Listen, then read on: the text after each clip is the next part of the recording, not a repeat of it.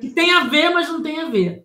O chato tá? da, da, aula online é que, apesar das facilidades, não tem o bar depois, né? Pra gente ter essas conversas tomando é, uma cervejinha. É. é verdade. Já tá gravando, né? hein? Em breve tudo isso passa. Tá gravando? Começou? Sim, já começou a gravar. Ok. Ah, Boa tarde a todas e todos. É, esse é o segundo módulo do mini curso Introdução ao Pensamento de Leon Trotsky. É, a gente tinha planejado para fazer esse mini curso, planejamos né, para fazer em três encontros, por conta da manifestação do dia 2 de outubro. A gente fez uma pequena alteração e trouxemos para esse sábado, né, dia 9. A gente sabe que o dia 9 hoje é uma véspera da véspera da véspera, dessa véspera infindável de um feriado. Mas, como todos vocês sabem, para quem não sabe, a gente está realizando as gravações e depois disponibilizando no YouTube do pessoal de Maricá. Então, não se preocupem. É... E a gente está aqui mais uma vez é, com a presença do professor Márcio Lauria, né, que vai hoje é, apresentar o segundo módulo desse curso. E é uma coisa que eu quero falar para todo mundo, que algumas pessoas me perguntaram depois. Mandei o link para todos os inscritos no e-mail, é, e algumas pessoas me perguntaram sobre a bibliografia. Foi erro meu, porque o professor disponibilizou a bibliografia, mas eu não disponibilizei para vocês. Então, estou corrigindo isso hoje, tá bom? Então, é interessante. Vocês pegam a gravação, está lá no, no YouTube do pessoal de Maricá, assiste o módulo anterior, assiste esse. E é isso, gente. Sem mais delongas, eu vou passar aqui para o Márcio Lauria. Uma boa tarde a todo mundo e bom curso. Bom, pessoal, boa tarde novamente. Quem chegou aí agora. Vocês estão me ouvindo bem? Tá legal o volume do microfone? Ah, tá joia. É... Além da bibliografia, né, que a Janice comentou, no final também vou passar para ela o, os slides que eu tenho usado para passar para vocês aí pelo, pela lista de e-mail. É... Eu não passo agora porque eu ainda estou fazendo eles aos poucos, né? Da, da última aula não está pronto ainda mas finalizando o curso eu, eu passo esse material para vocês. Lá também tem algumas indicações a mais de, de, leitura, né, que eu mostrei na aula passada. Nessa também no final eu vou dar mais algumas sugestões. É, e aí fica as anotações e tal. Acho que é legal também para quem quiser esse material para consulta depois. É, agradeço novamente a oportunidade de estar aqui compartilhando um pouco minhas leituras e reflexões sobre esse tema, né, que é um tema militante. Enfim, para mim é, o interesse desse tema é para a gente se armar para as lutas do presente, né? não apenas uma curiosidade histórica sobre o passado do socialismo. É, na aula passada, não sei se alguém que está aqui hoje não estava, né? mas a gente debateu o tema do que, que era a União Soviética segundo Trotsky, o trotskismo, alguns conceitos que ele elaborou para entender melhor aquela realidade, também as posições políticas né, que ele apresentou enquanto parte da, da luta oposicionista ao stalinismo de como solucionar o que ele via como problema da burocratização. E esse é um pilar fundamental do pensamento do Trotsky e da própria é, identidade política do que, que é a corrente trotskista, né?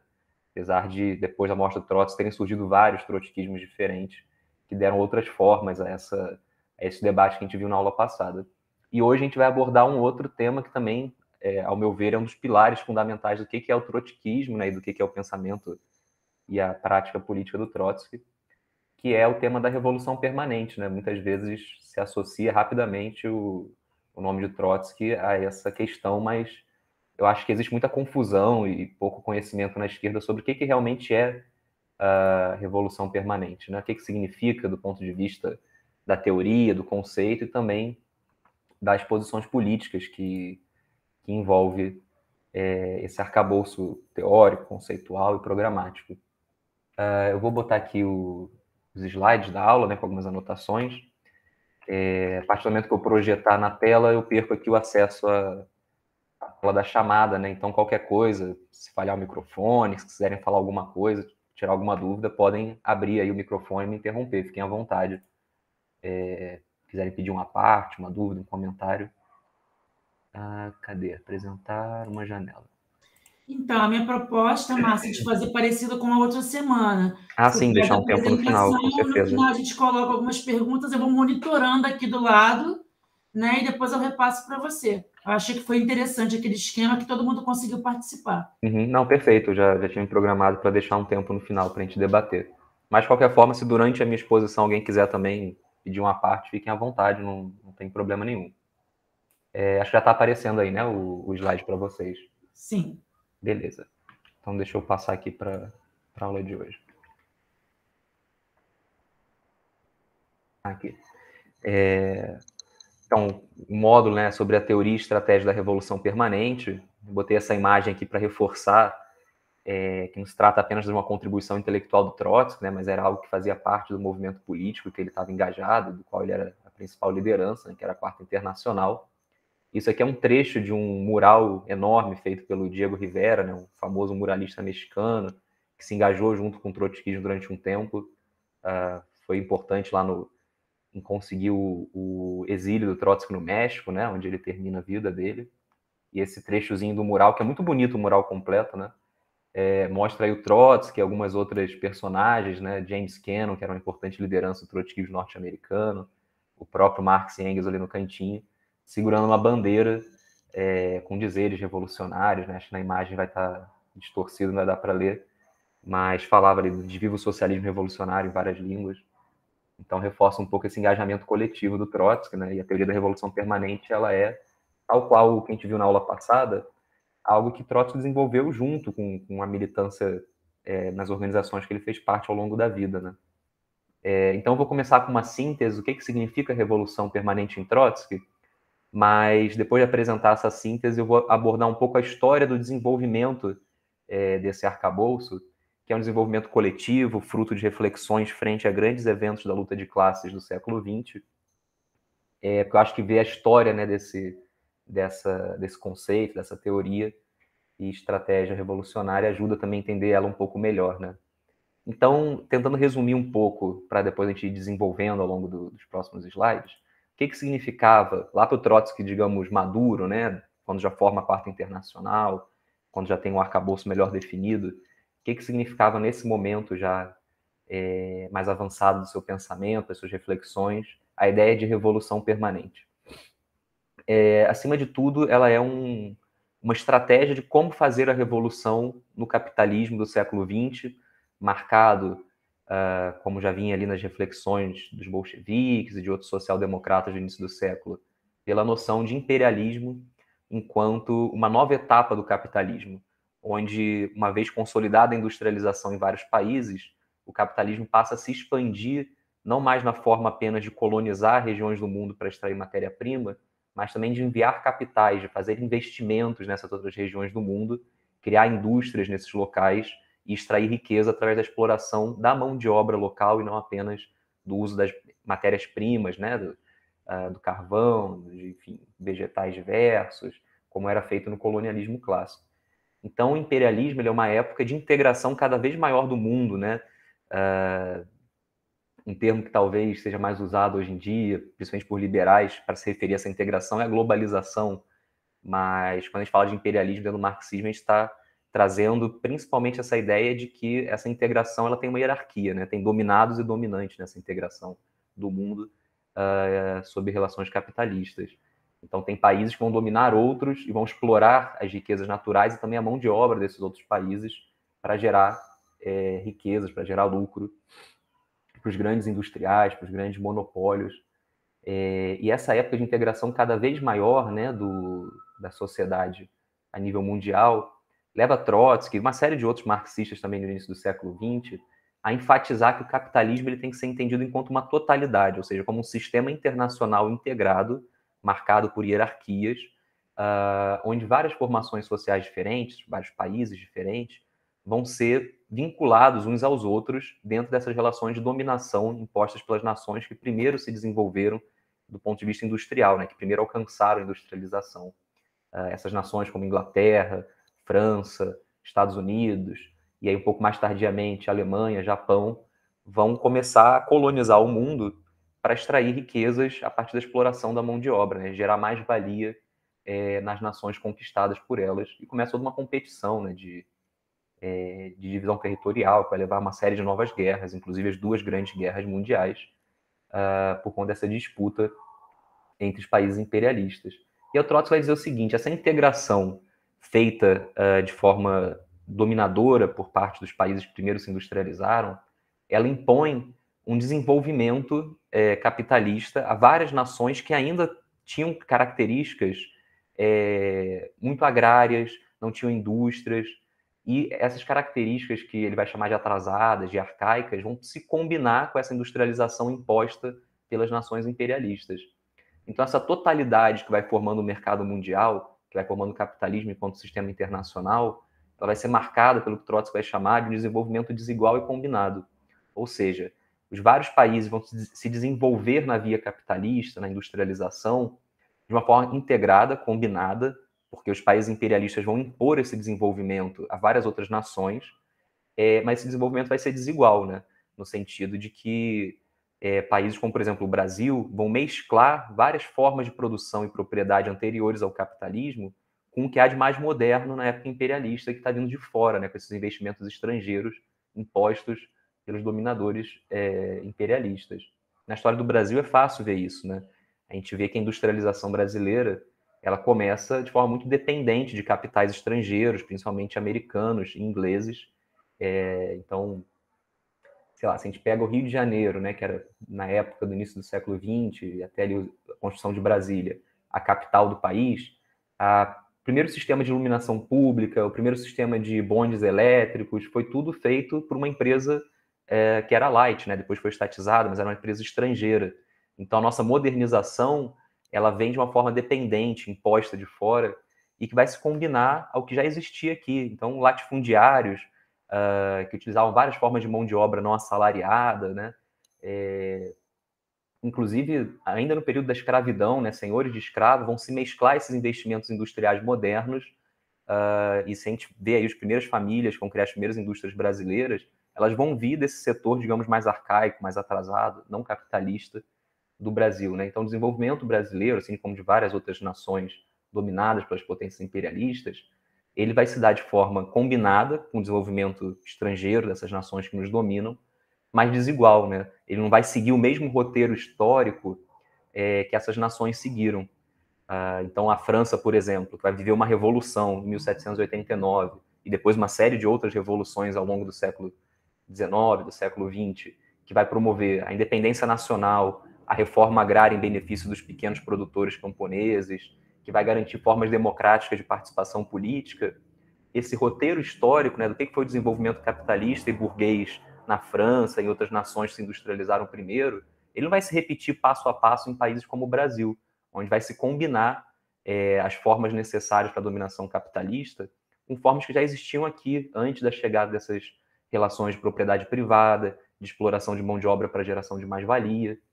Então, isso explica um pouco uh, a forma mesclada que a nossa sociedade vai assumindo e também a dificuldade de desenvolver certas é, tarefas que foram desenvolvidas pela Revolução Burguesa na Europa, nos Estados Unidos.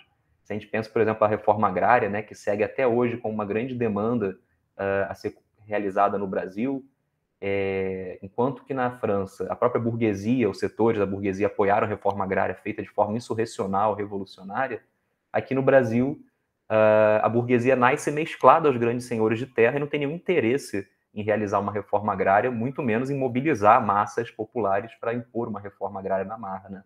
Se a gente pega a história do Brasil, uh, a questão da reforma agrária está por trás de muitos dos nossos grandes eventos de luta de classe, né? como o golpe de 64, uh, ah, que é feito em grande parte para suprimir mobilizações que vinham se desenvolvendo no campo, as ligas camponesas, né? É, para suprimir a inclinação feita ali de, por Jango de impor uma reforma agrária, ainda que parcial, é, então a gente vê que certas tarefas que historicamente a própria burguesia fez, aqui no Brasil, é, por conta desse desenvolvimento que se dá de forma mesclada, né, entre o que há de mais moderno e de mais atrasado em relações de classe, de propriedade, de relações de trabalho, é, ela acaba bloqueando o desenvolvimento de certas tarefas. Então essa forma de ver o mundo, né, encarando o mundo como uma totalidade imposta pelo imperialismo, uma totalidade que vai ser marcada por ritmos desiguais e por ritmos combinados, mesclados, leva o Trotsky a afirmar que a gente não pode dizer que há um roteiro único para o desenvolvimento histórico, né? O que houve nos Estados Unidos, na França, na Inglaterra, não vai se repetir passo a passo nesses países. É, isso não é um debate acadêmico, né? Isso é um debate que perpassava fundamentalmente as tarefas dos comunistas nesses países. A ideia de qual é uh, o programa que a gente tem que adotar, quais são os passos necessários para chegar no socialismo. Havia muito debate sobre a necessidade de repetir os passos históricos desses países que primeiro se industrializaram, de apostar que teria uma revolução burguesa para cumprir tarefas como a reforma agrária, o estabelecimento de uma república verdadeiramente democrática, a garantia da soberania nacional. E Trotsky dizia, a partir dessa análise que ele fazia, né, é, que não era possível repetir isso, que a burguesia dos países periféricos ela já nascia mesclada às elites agrárias, já nascia mesclada ao imperialismo estrangeiro, então ela não teria interesse em mobilizar massas populares para cumprir essas tarefas. Ela se adequaria a essas, esses elementos de atraso é, e combinaria esses elementos com o que há de mais moderno para formar um capitalismo uh, próprio da periferia, né? que inclusive saltaria etapas históricas no sentido de estabelecer relações propriamente capitalistas sem passar por essas etapas que outros países já haviam feito, né? É, buscava, acabava uh, realizando outras vias de chegar no capitalismo. E ele dizia, portanto, que a ideia de que é possível uh, uma revolução burguesa que garanta um, um, uma sociedade capitalista plenamente desenvolvida, plenamente é, soberana do ponto de vista nacional, seria impossível porque a burguesia local da periferia não teria capacidade nem interesse histórico de realizar essas tarefas, né?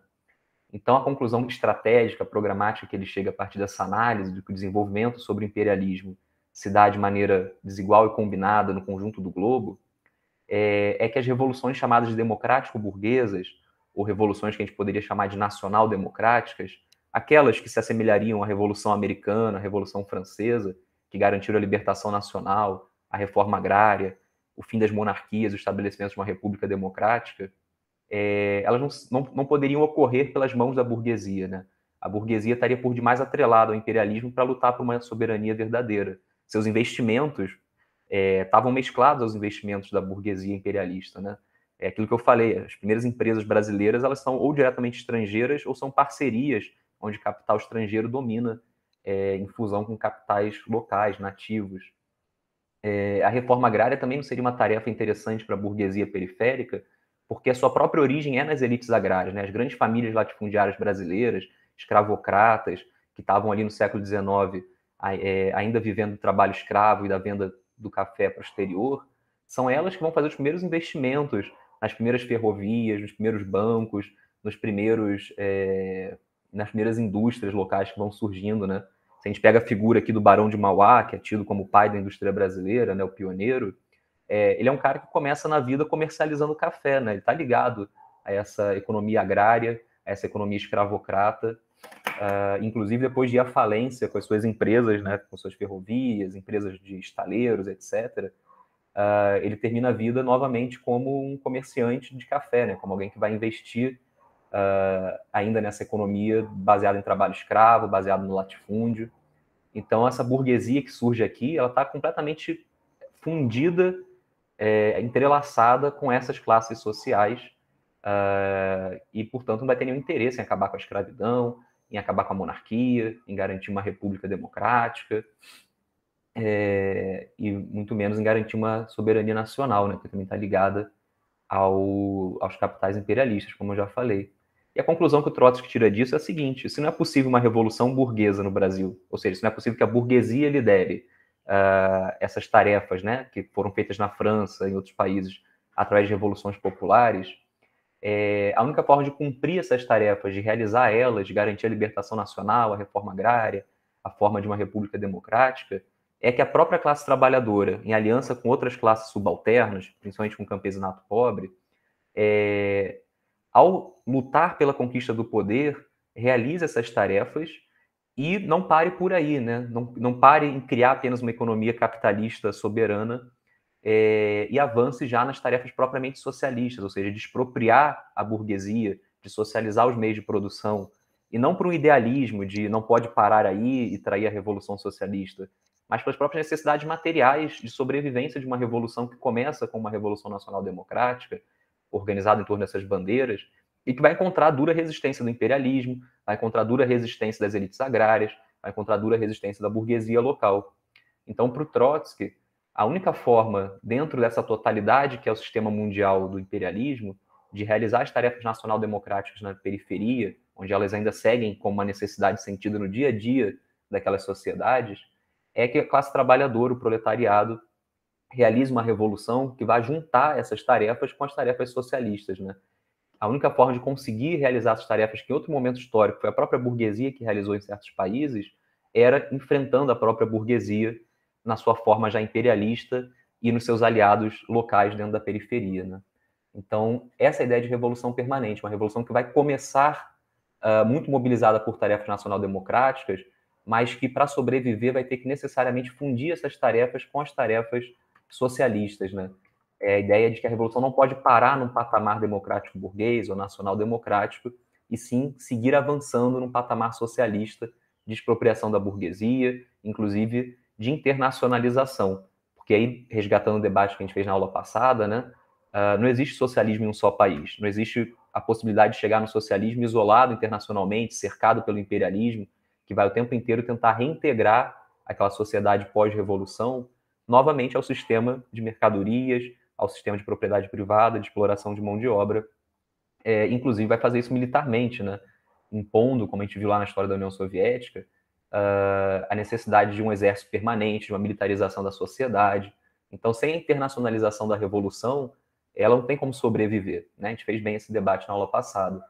Então, a ideia de revolução permanente também envolve a noção de que ela não pode parar no plano nacional, de que ela tem que avançar para o plano internacional. E quando a gente fala de avançar a revolução para o plano internacional, não significa uh, que um país que vive uma revolução vitoriosa vai mandar seus exércitos dominarem países vizinhos para impor uma revolução socialista.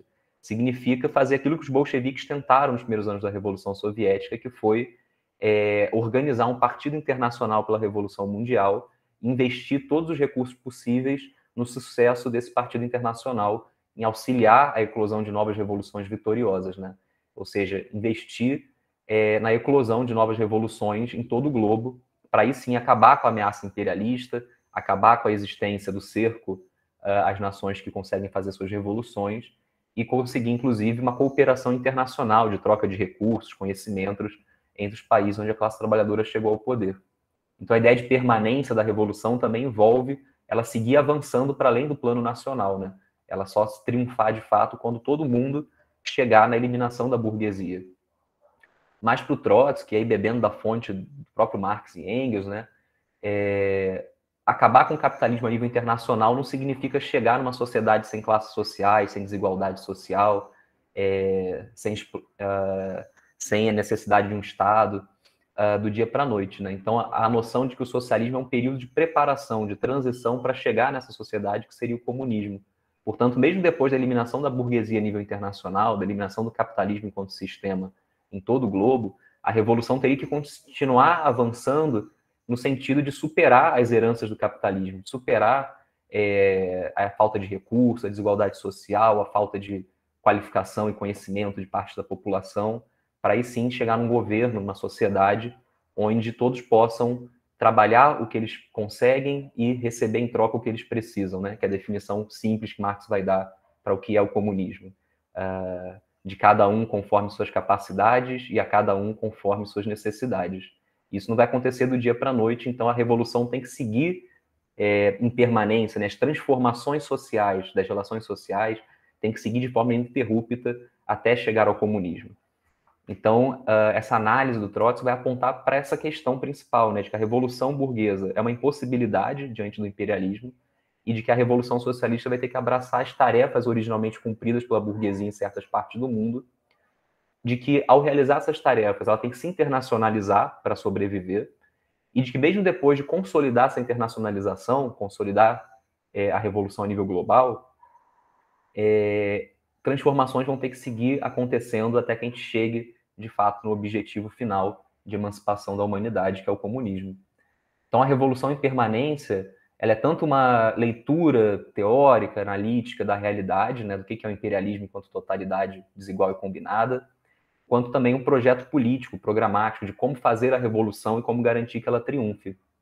Em síntese, é isso, né? É o que Trotsky vai defender como estratégia revolucionária para o século XX, na periferia do capitalismo, inclusive nos próprios países imperialistas, onde vão também existir várias ideias, como a gente viu na aula passada, né, de colaboração de classes, de buscar é, desculpas para não lutar pelo poder da classe trabalhadora e, ao invés, fazer acordos com setores da burguesia considerados progressistas e, com isso, adiar a revolução é, para os dias de festa ou para um futuro incerto. Né?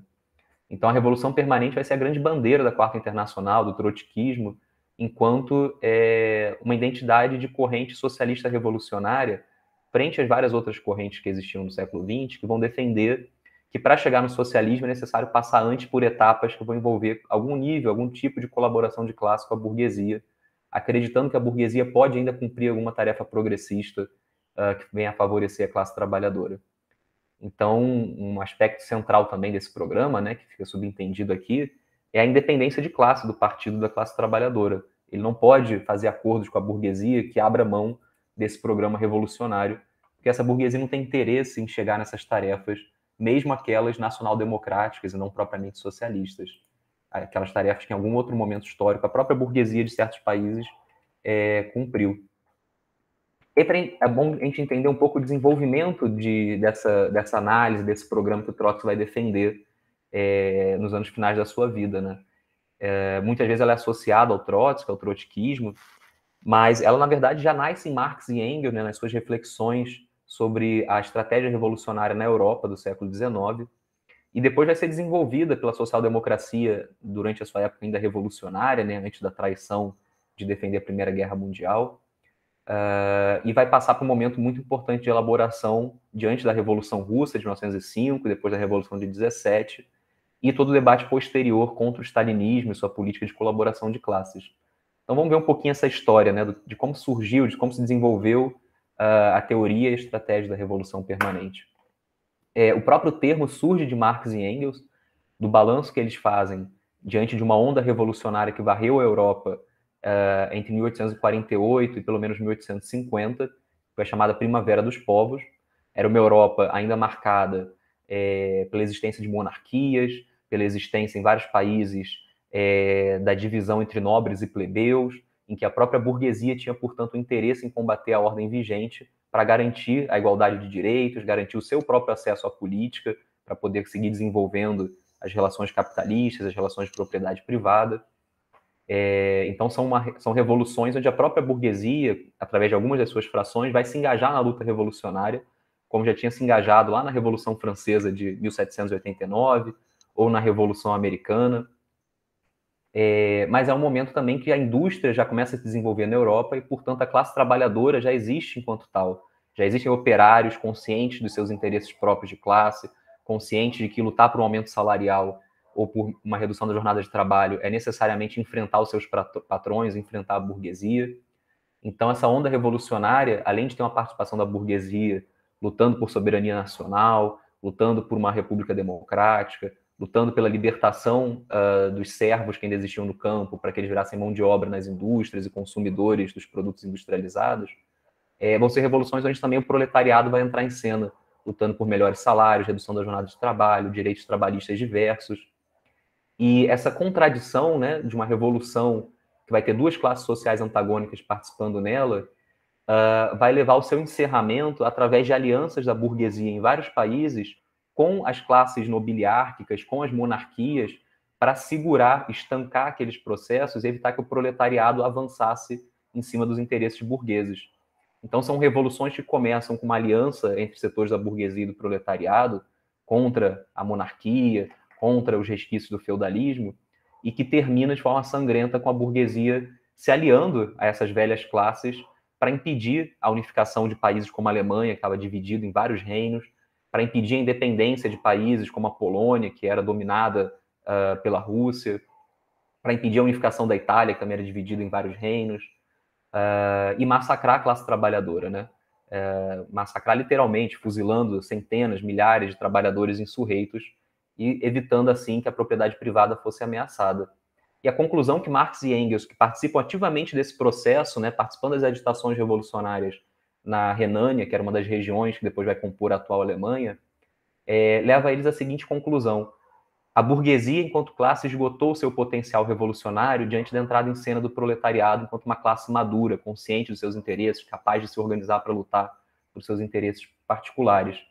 É, e a partir desse momento né, de encerramento do, do potencial revolucionário da burguesia, a luta passa a ser principalmente entre uma democracia radical vacilante, burguesa, né, um liberalismo radical vacilante, que vai estar disposto a abrir mão do seu programa para evitar que o proletariado se aproveite da luta para fazer valer seus próprios interesses, que vai recuar da luta contra a monarquia, da luta contra a servidão, da luta pela independência nacional, é, para evitar que o proletariado lute contra a burguesia. E do outro lado, o comunismo, que é o que Marx e Engels vão defender enquanto projeto revolucionário para a Europa, né? Vai defender que a classe trabalhadora tem que assumir nas suas mãos as tarefas que a burguesia já se mostra incapaz de cumprir por ter medo do proletariado se aproveitar daquelas mobilizações e fazer avançar os seus próprios interesses. Então tem um balanço que o Marx e o Engels fazem desse processo quando ele se encerra, que é o seguinte, né? Aqui tem duas citações chaves que eu vou ler para vocês. Uh, já depois da derrota da ação da revolucionária, eles vão escrever o seguinte: ao passo que os pequenos burgueses democratas querem pôr fim à revolução o mais, mais depressa possível, realizando quando muito as exigências atrás referidas, são algumas exigências, exigências básicas que ele menciona, né? É, de igualdade de direitos, uh, de parte do programa liberal, o nosso interesse dos comunistas e a nossa tarefa é tornar permanente a revolução até que todas as classes mais ou menos proprietárias estejam afastadas da dominação, ou seja, do poder político, até que o poder de Estado tenha sido conquistado pelo proletariado, que a associação dos proletários, não só em um país, mas em todos os países dominantes do mundo inteiro, tenha avançado a tal ponto que tenha cessado a concorrência entre os proletariados nesses países e que pelo menos estejam concentrados nas mãos do proletariado, do proletário, é, as forças produtivas decisivas. Se os operários alemães não podem chegar à dominação, ou seja, ao poder político e realização dos seus interesses de classe sem passar por todo o desenvolvimento revolucionário prolongado, e aqui o Marx está fazendo um balanço da imaturidade desse proletário, ainda pouco numeroso, ainda muito disperso na Alemanha da época, é, pelo menos dessa vez eles têm a certeza de que o primeiro ato desse drama revolucionário iminente coincide com a vitória direta da sua própria classe na França, que era um país que Marx considerava que o capitalismo já estava mais desenvolvido, que o proletariado era mais numeroso e principalmente politicamente mais experiente. E vai ser, ou seja, a Revolução Alemã vai ser consideravelmente acelerada pela Revolução Francesa. É, que, portanto, ele fala do internacionalismo, né, da combinação entre as revoluções em vários países, uma influenciando e arrastando a outra.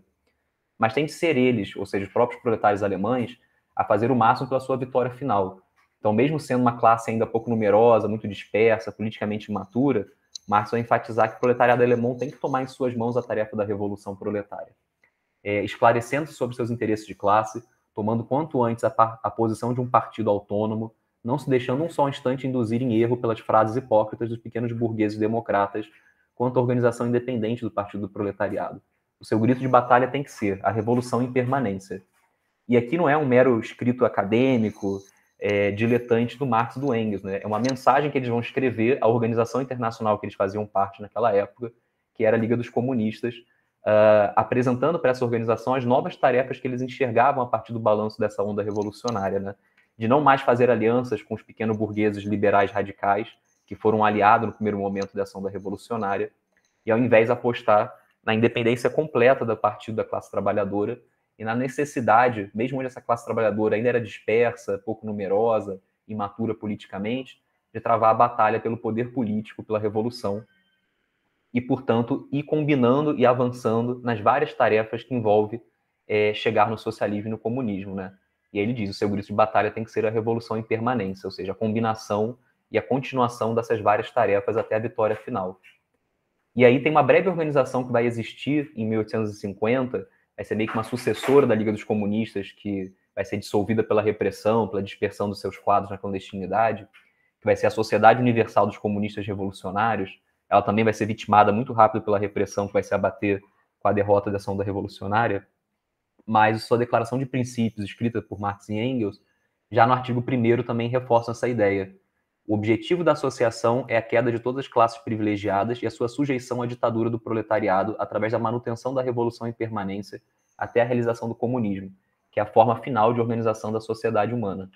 Ou seja, o termo revolução permanente e a própria ideia programática né, de uma revolução que vai combinar várias tarefas, inclusive tarefas que foram cumpridas pelo liberalismo em outro momento histórico, é, como uma necessidade de chegar ao comunismo através é, do proletariado tomar para si essas tarefas e, junto com a realização delas, também já impor a realização das tarefas propriamente socialistas, a ideia, portanto, de revolução permanente vem do próprio Marx e Engels ao refletir sobre a dinâmica da luta de classes na Europa, ali de meados do século XIX, onde, apesar do capitalismo ainda não estar plenamente desenvolvido, inclusive em países como a Alemanha, que depois vão se tornar uma das grandes potências capitalistas mundiais, é, ele já vai ver a necessidade dessas tarefas serem realizadas pelo proletariado.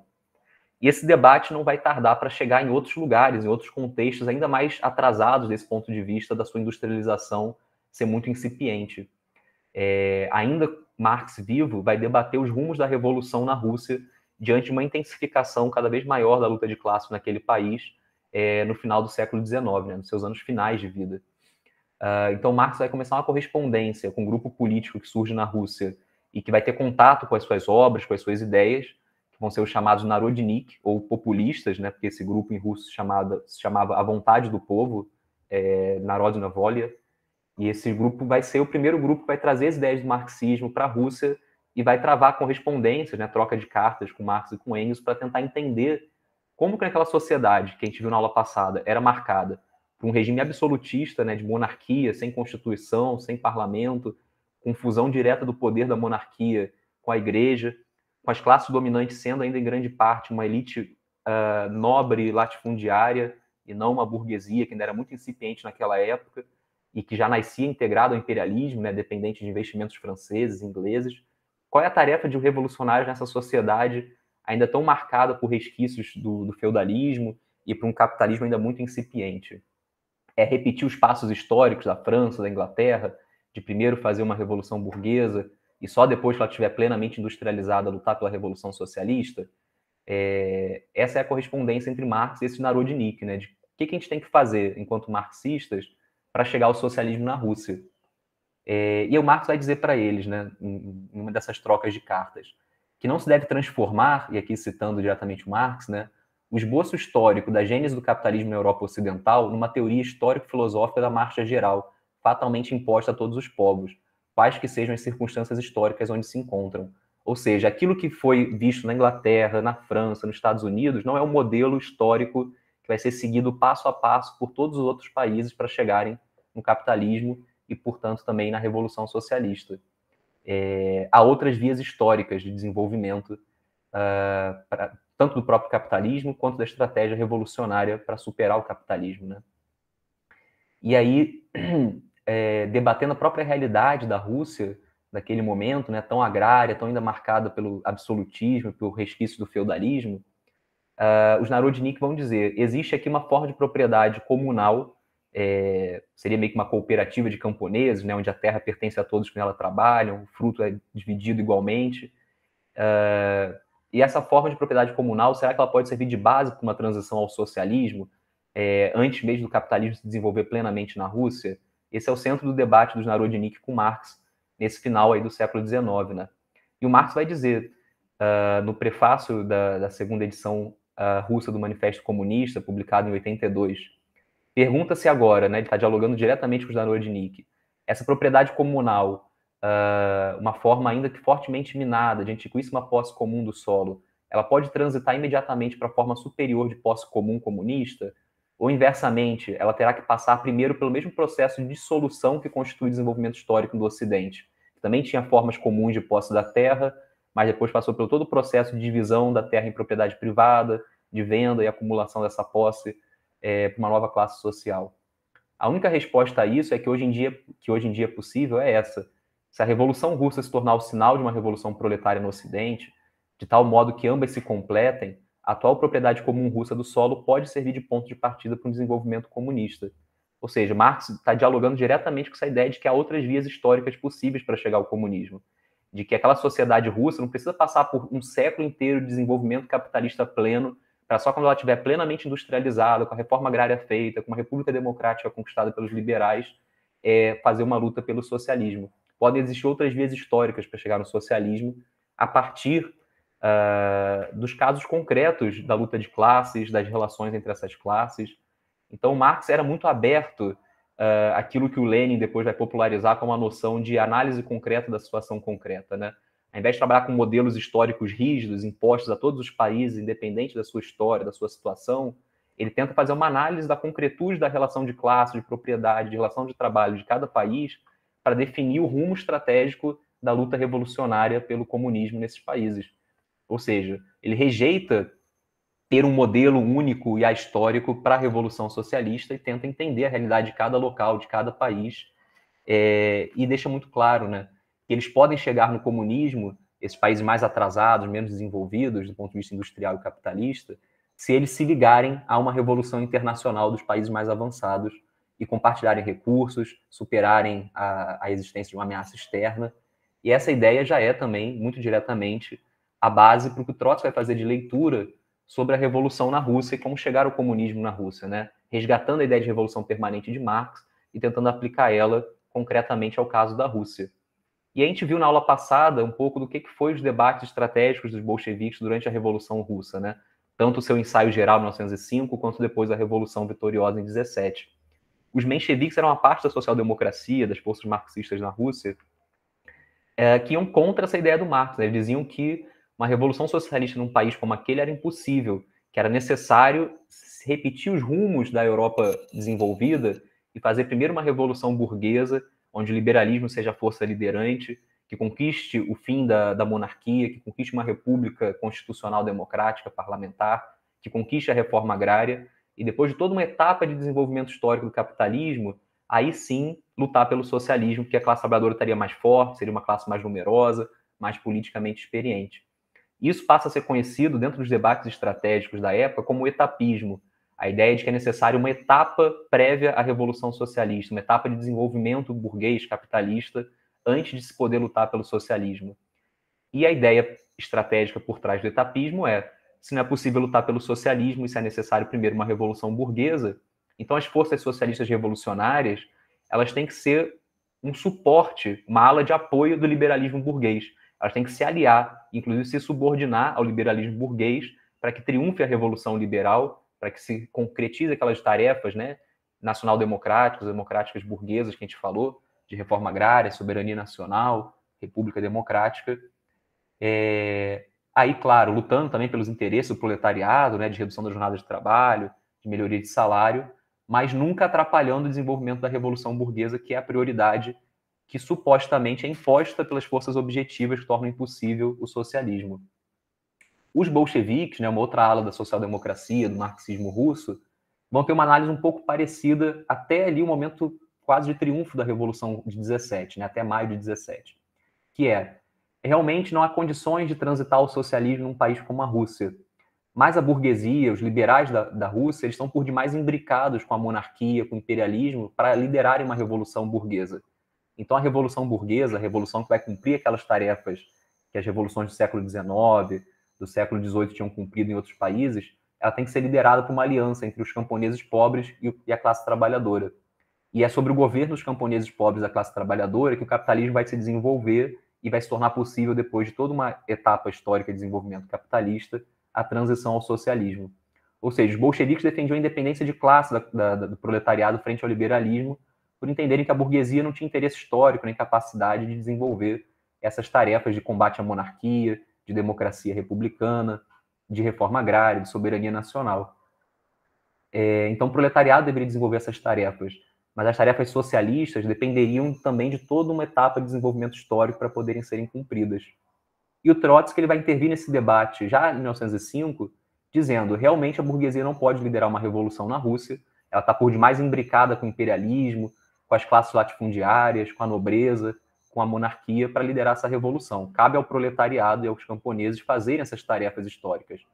Mas eles não podem parar por aí. A revolução tem que seguir em permanência. É, se o proletariado toma o poder e faz a reforma agrária, faz a independência, expropriando os imperialistas que estão é, com seus investimentos no país, faz a república democrática, ela logo vai entrar em conflito com a burguesia que vai seguir operando no país na hora de, por exemplo, reduzir a jornada de trabalho, como é que um governo da classe trabalhadora dos camponeses vão se enfrentar com a burguesia? Vai se recusar a aderir a essas demandas, né? vai recusar reduzir seus lucros para favorecer a classe trabalhadora. É, em um dos seus livros de balanço da Revolução de 1905, né, que é o Balanço e Perspectivas, onde ele desenvolve bem essas ideias do rumo que a revolução deveria assumir para ser vitoriosa, o Trotsky chega a dar esse exemplo direto, né? Se a classe trabalhadora assume o poder, mas não expropria a burguesia, que, que vai acontecer na hora de aplicar uma redução da jornada de trabalho, um aumento de salário? A burguesia vai fazer o lockout, vai segurar suas mercadorias, vai despedir os trabalhadores, vai fechar as fábricas, vai tentar derrubar o governo. E o que, que esse governo vai ter que fazer? Vai ter que expropriar essa burguesia para sobreviver, vai ter que se enfrentar com essa postura contra-revolucionária que vai ser inevitável que a burguesia adote, porque ela tem interesses incompatíveis com esse poder que vai surgir da revolução. Então ele vai reforçar a ideia de que as tarefas democrático-burguesas ou nacional-democráticas só podem ser cumpridas na era imperialista se a própria burguesia for também expropriada, porque isso vai ser inevitável esse enfrentamento, né, entre os interesses proletários e os interesses burgueses então, a revolução democrático-burguesa só pode se realizar se ela se fundir e se subordinar a uma revolução socialista que expropria a burguesia e que garanta a perpetuação do governo proletário no poder.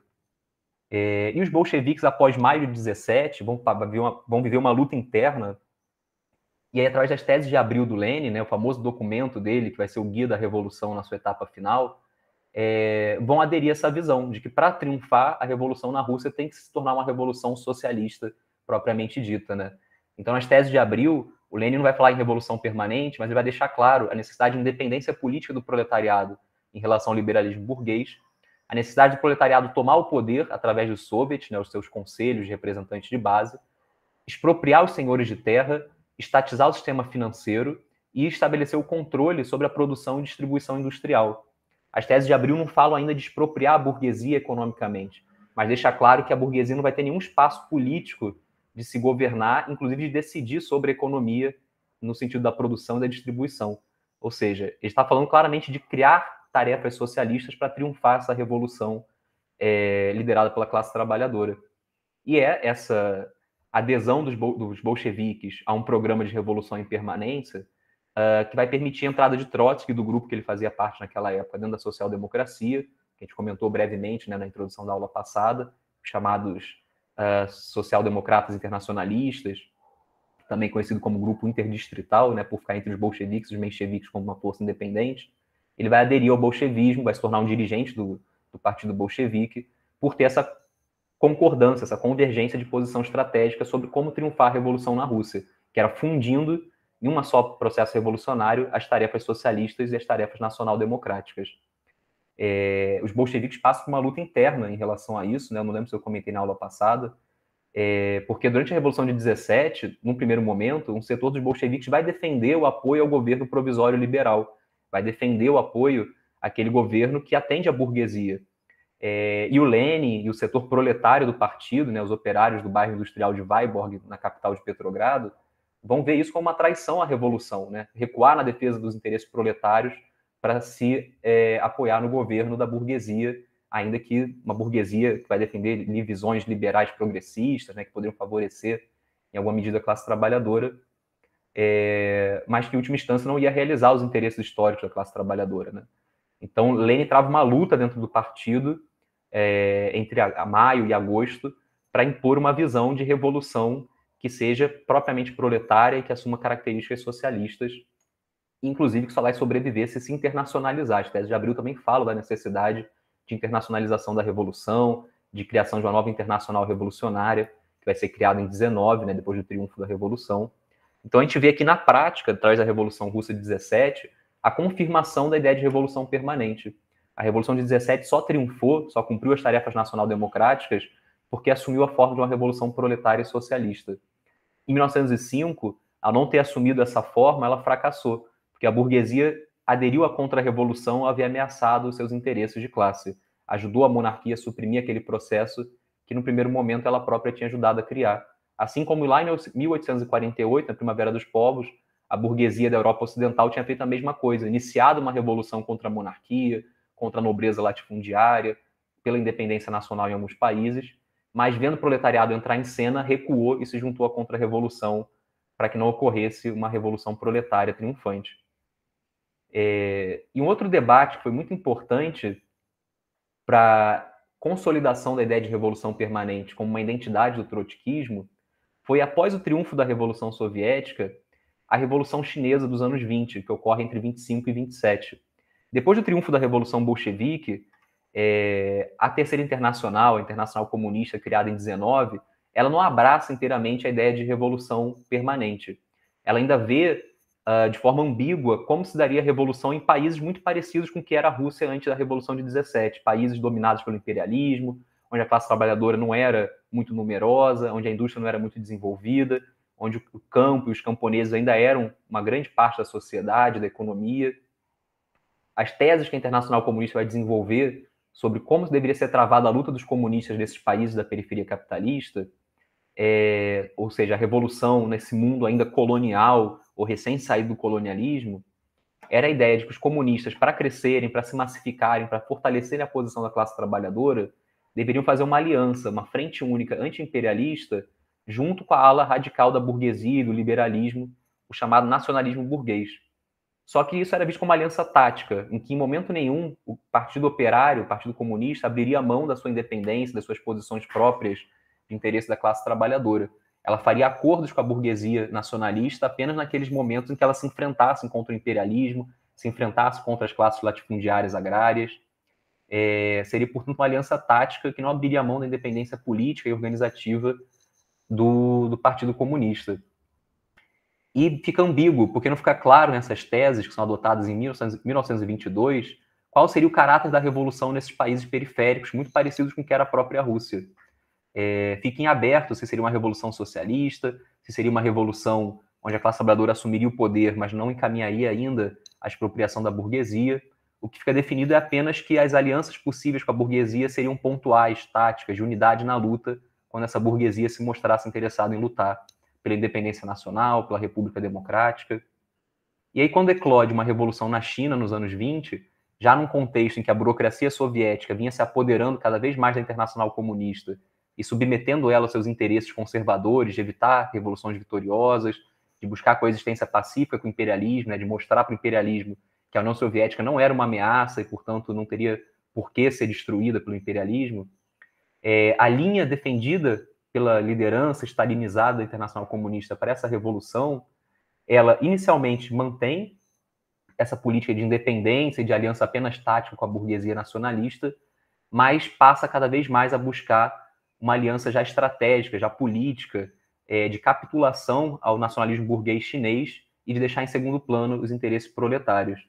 Então, a Revolução Chinesa dessa época, de 25 e 27, que é uma revolução derrotada, ela é um campo de experiência para qual estratégia é correta. A estratégia que fez a Revolução Soviética de 17 triunfar ou a estratégia etapista, defendida lá pelos mencheviques e por setores da social-democracia no início do século.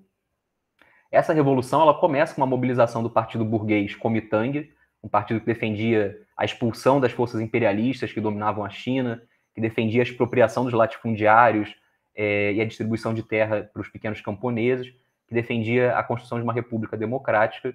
E por isso o Partido Comunista, através da sua influência nas fábricas que existiam, uh, através da sua influência em certas regiões agrárias, atua em aliança com esse Kuomintang, com esse partido, nas, na sua guerra revolucionária contra os senhores de terra, contra o imperialismo.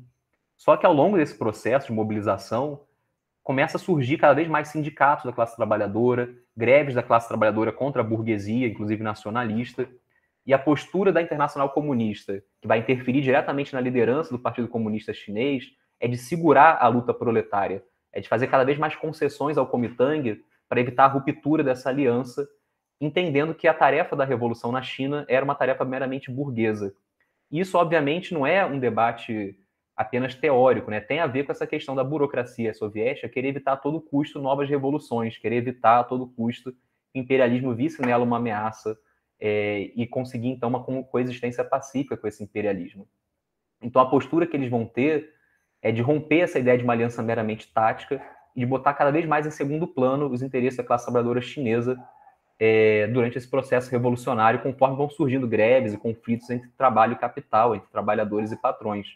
Então ressurge com muita força o etapismo menchevique para justificar essa aliança com o Kuomintang. O líder do Kuomintang, Chiang Kai-shek, chega a ser integrado à Internacional Comunista como um membro de honra. O Kuomintang chega a ser considerado uma organização irmã do Partido Comunista Chinês. O Partido Comunista é forçado a se dissolver dentro do Kuomintang e abrir mão da sua independência política e organizativa para fazer parte dessa organização burguesa. E essa organização, conforme avança a luta do proletariado de forma independente, começa a perseguir os comunistas, expulsa eles do partido, é, persegue, prende eles, força eles a irem para a clandestinidade, mas mesmo assim a liderança stalinizada da Internacional Comunista vai manter essa linha de aliança estratégica com o Kuomintang. É, em 28, depois que se encerra de forma sangrenta essa revolução, vai ser aprovadas teses que vão consolidar essa linha etapista dentro da Internacional Comunista stalinizada. As chamadas teses sobre o movimento revolucionário nas colônias e semicolônias, aprovada em 28, vai defender a a aliança estratégica pela revolução democrática burguesa na periferia capitalista.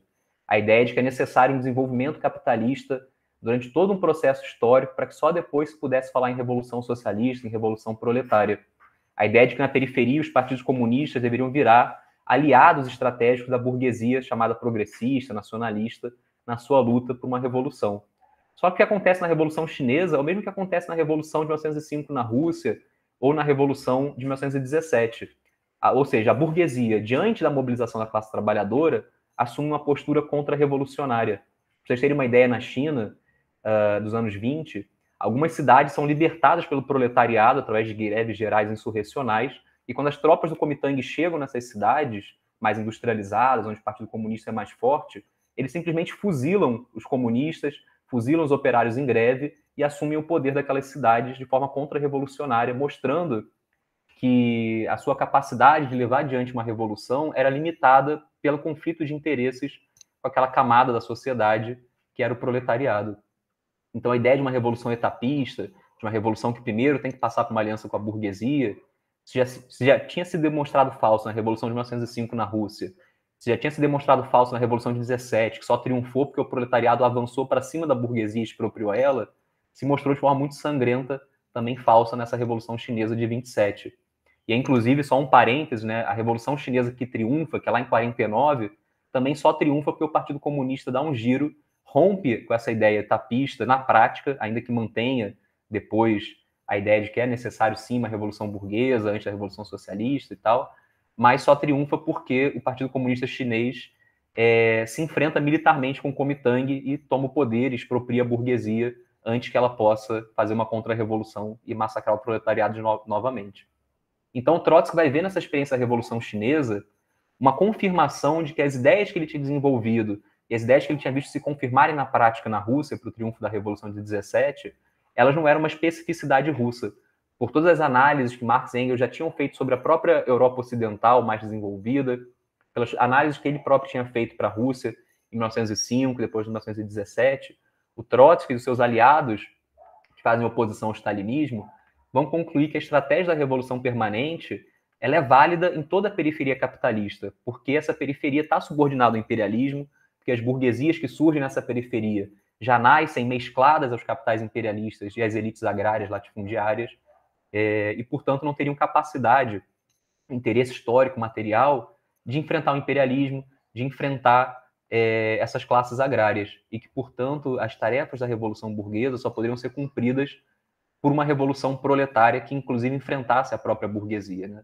Uma revolução permanente, uma revolução que começa é, como democrático nacional, começa no plano nacional, mas só triunfa se se torna uma revolução socialista e se se internacionaliza. Então, Trotsky vai concluir que, ela é, que essa ideia que começa com Marx e Engels, que é desenvolvida para pensar a Revolução Russa, ela tem que ser a bandeira da classe trabalhadora em todo o mundo. A revolução permanente é a única forma possível da classe trabalhadora fazer valer seus interesses históricos nessa época do capitalismo já integrado internacionalmente através da dominação imperialista. E aí o contraponto né, ao trotskismo, que vai levantar cada vez mais a bandeira da revolução permanente como a via estratégica para a luta revolucionária da classe trabalhadora, vai ser o etapismo stalinista, né? a apropriação pelo stalinismo, pela burocracia soviética, do etapismo desenvolvido lá pelo menchevismo, pela social-democracia de direita no, no, início do século XX. Inclusive, o pai do etapismo menchevique, que é o Alexander Martinov, vai ser integrado ao Partido Bolchevique em 1923, para ser o principal ideólogo do etapismo para combater o Trotsky e a Revolução Permanente.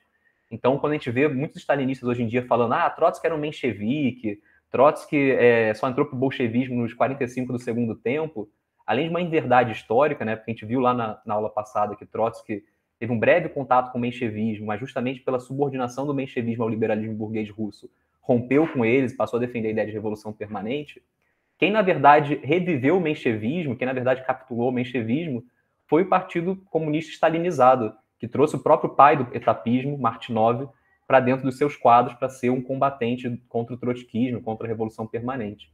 E não, mais uma vez, para um debate de ideias meramente.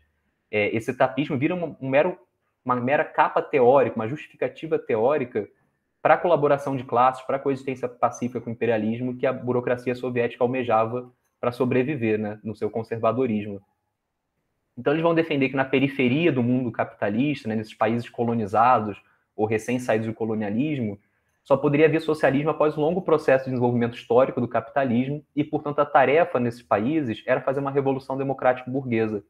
E para que essa revolução triunfasse, os partidos comunistas precisariam se aliar com a burguesia dita progressista através do que depois vai ser é, seu carro-chefe da política stalinista para essa parte do mundo, que são as frentes populares, as alianças estratégicas entre partidos comunistas e partidos burgueses considerados progressistas.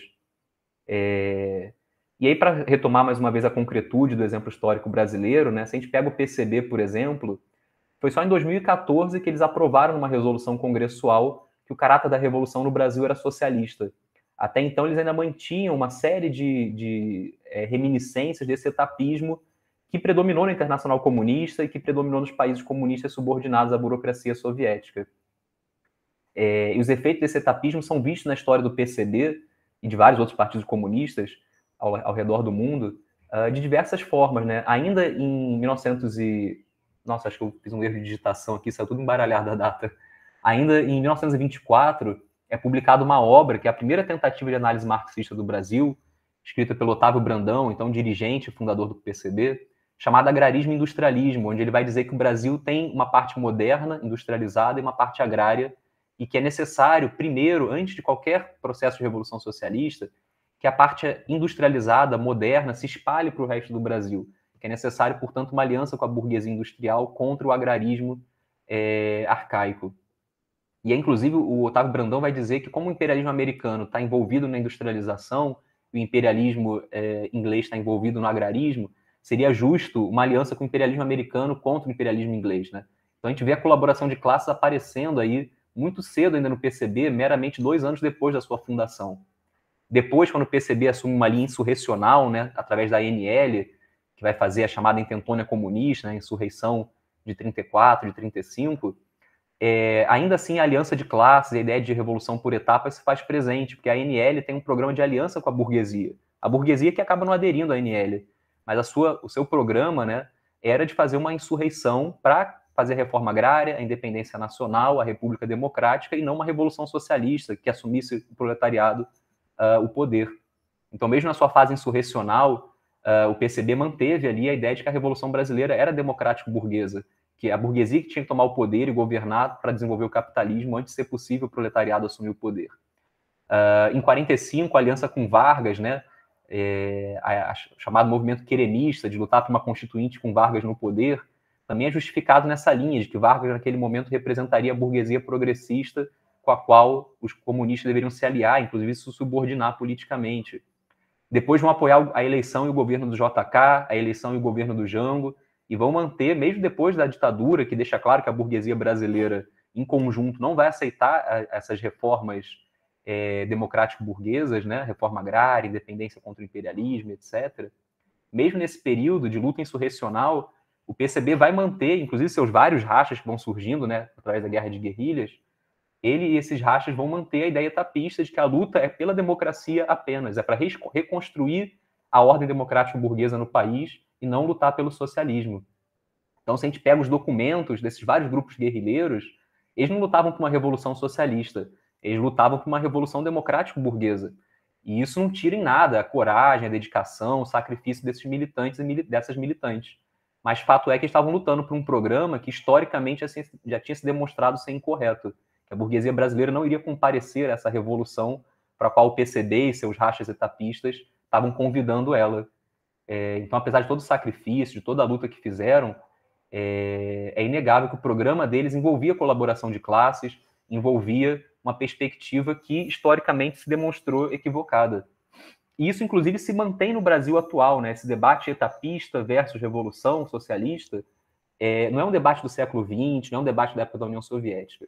Se a gente pega o que, que virou o PT muito pouco depois do seu nascimento, é, ele absorve muito dessa lógica etapista de que antes de chegar numa revolução socialista é necessário passar por um longo processo de desenvolvimento capitalista, que vai envolver a aliança do proletariado com setores da burguesia, inclusive envolver abrir mão de interesse do proletariado para permitir essa aliança, para que a burguesia supere o atraso, supere a, a, a falta de independência real do país frente ao imperialismo, e só então haja condições objetivas para a luta pelo socialismo. No quinto encontro nacional do PT, em 87, é aprovado o famoso Programa Democrático Popular, onde a direção do PT consegue impor ao partido e, e convencer setores expressivos da sua base de que não é possível uma revolução socialista no Brasil, de que antes é necessário uma aliança com a burguesia para acumular forças através de reformas graduais, para aí sim ser possível desenvolver uma luta pelo socialismo. E é claro que hoje, para a direção do PT, isso vira meramente uma justificativa, né? Eles tem interesses materiais em manter o capitalismo, manter seus cargos no Estado, na burocracia sindical. Isso virou meramente uma capa teórica para justificar é, os seus interesses materiais. Né? Ninguém mais fala de socialismo na direção do PT. Falam de aliança com a burguesia para governar, para superar a desigualdade social, perderam qualquer perspectiva proletária e viraram, na minha avaliação, um partido social liberal. É... E aí acho que é um debate importante também de ser travado sobre o que é o PSOL, né? sobre os debates internos do PSOL. Esse programa democrático popular, é, que é a origem ali do PT já desde muito cedo, né, quando os setores socialistas são colocados em minoria é, e viram marginais dentro do partido, é um processo muito similar ao PSOL desde a sua criação, quando surge esse debate entre o caráter da revolução no Brasil, se é para a gente acumular forças gradualmente para só no futuro lutar pelo socialismo, ou se é para fazer a revolução socialista como a tarefa central da nossa militância, né? E vocês estão engajados nos debates internos do PT, certamente conhecem muito melhor do que eu, que não sou parte do PSOL, como que se dá esse debate. Mas para quem está de fora também é muito perceptível que a direção e setores majoritários do PSOL apostam em reformar e humanizar o capitalismo e dizem que a luta pelo socialismo não é objetivamente possível é, e que é necessário aliança com setores da burguesia para poder fazer um desenvolvimento do capitalismo no Brasil e só num futuro incerto é, poder travar a luta pelo socialismo. Então, esse debate que nasce com Marx e Engels ainda lá em 1848, que passa fundamentalmente pela Revolução Bolchevique, pela Revolução Soviética, permitindo a sua vitória, e que perpassa uma série de revoluções do século XX, né, é, sendo confirmado, ora pela positiva, no sentido das revoluções que triunfam, só triunfam porque se enfrentam com a burguesia, seja pela via negativa, né, como a Revolução Chinesa, que não triunfa porque não é enfrentada a burguesia, é um debate totalmente atual de para que, que a gente está militando é para se aliar com a burguesia e forçar ela a desenvolver certas tarefas que lá no século XVII, século XVIII foram feitas pela burguesia francesa, pela burguesia inglesa, ou é entender por mais de um século de história de luta de classes que a burguesia não tem capacidade nem interesse em desenvolver essas lutas e que cabe ao proletariado somar essas tarefas é, democrático-burguesas ou nacional-democráticas com a luta propriamente socialista, revolucionária da classe trabalhadora.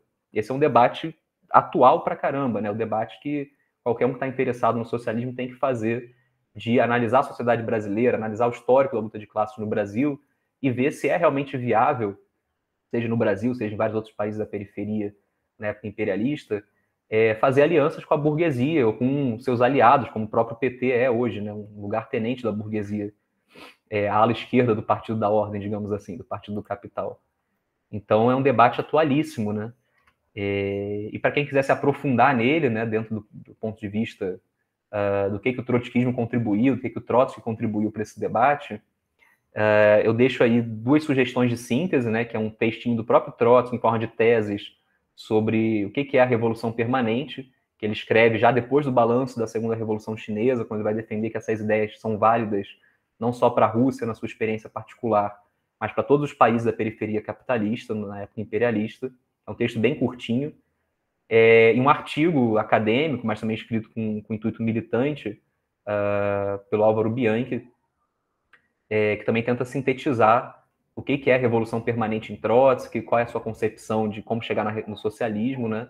que foi publicado há muito tempo atrás na revista Outubro, mas está disponível online também para leitura. Em termos de obras, né, tem algumas que são muito importantes para entender isso, A primeira delas é do próprio Trotsky, que é o Balanço Perspectivas, que é o debate que ele faz de o que, que houve para a Revolução de 1905 ter fracassado e de como fazer para que a Revolução possa triunfar na Rússia. É, e que está compilado pela edição da editora Sanderman, junto com os debates posteriores sobre a Revolução Chinesa dos anos 20, onde o Trotsky vai defender a generalização, a validade da Revolução Permanente para outros casos além do russo. Né? Então, esse livrinho aqui, A Teoria da Revolução Permanente, junta esses materiais é, que são muito importantes para conhecer mais a fundo as ideias do Trotsky. E tem também alguns comentários uh, muito bons, né? recomendo muito para quem quiser se aprofundar, que é o livro Trotsky, a Revolução Permanente, pelo professor da UERJ, Carlos Mendonça, é, e do Michel Lovy, Política do Desenvolvimento Desigual e Combinado, que vão fazer uma análise do desenvolvimento do pensamento do Trotsky, frente a esses vários debates nos quais ele se engaja sobre as revoluções em curso no século XX, é, e vão tentar destrinchar e detalhar uh, o que, que é a revolução permanente, o que, que é desenvolvimento desigual e combinado para o Trotsky. Uh, tem uma obra também muito boa, infelizmente apenas em inglês, que é o, traduzindo o título, né, é, Testemunhos da Revolução Permanente, um, uh, um histórico, né, um histórico documental, é, em que esses dois pesquisadores, o Daniel Gaidot, que é um pesquisador da história do trotskismo, e o Richard Day, que é um economista marxista, eles traduziram para o inglês uma série de documentos da social-democracia, lá do século XIX, início do século XX, mostrando que revolução permanente era um conceito vivo na social-democracia antes da sua degeneração. Esse debate que Marx e Engels iniciam lá em 1948 seguiu vivo, principalmente diante dos debates sobre qual seria o rumo de uma revolução na Rússia, nesses países mais atrasados da Europa. É, e é uma compilação bem importante para mostrar que Trotsky não criou do nada a ideia de revolução permanente. Ele bebe em toda uma trajetória revolucionária prévia de como fazer a revolução triunfar na própria Europa.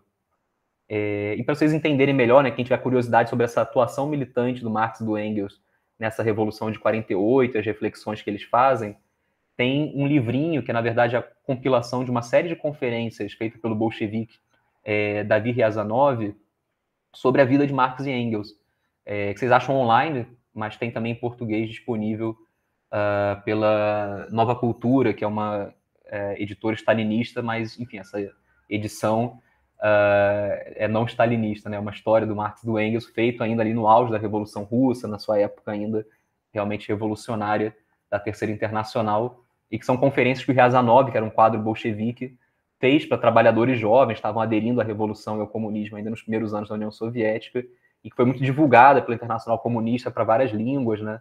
Como uma primeira introdução breve à vida e obra de Marx e Engels, a sua militância, as suas ideias. Então, ficam aí recomendações para quem quiser se aprofundar uh, nesse debate.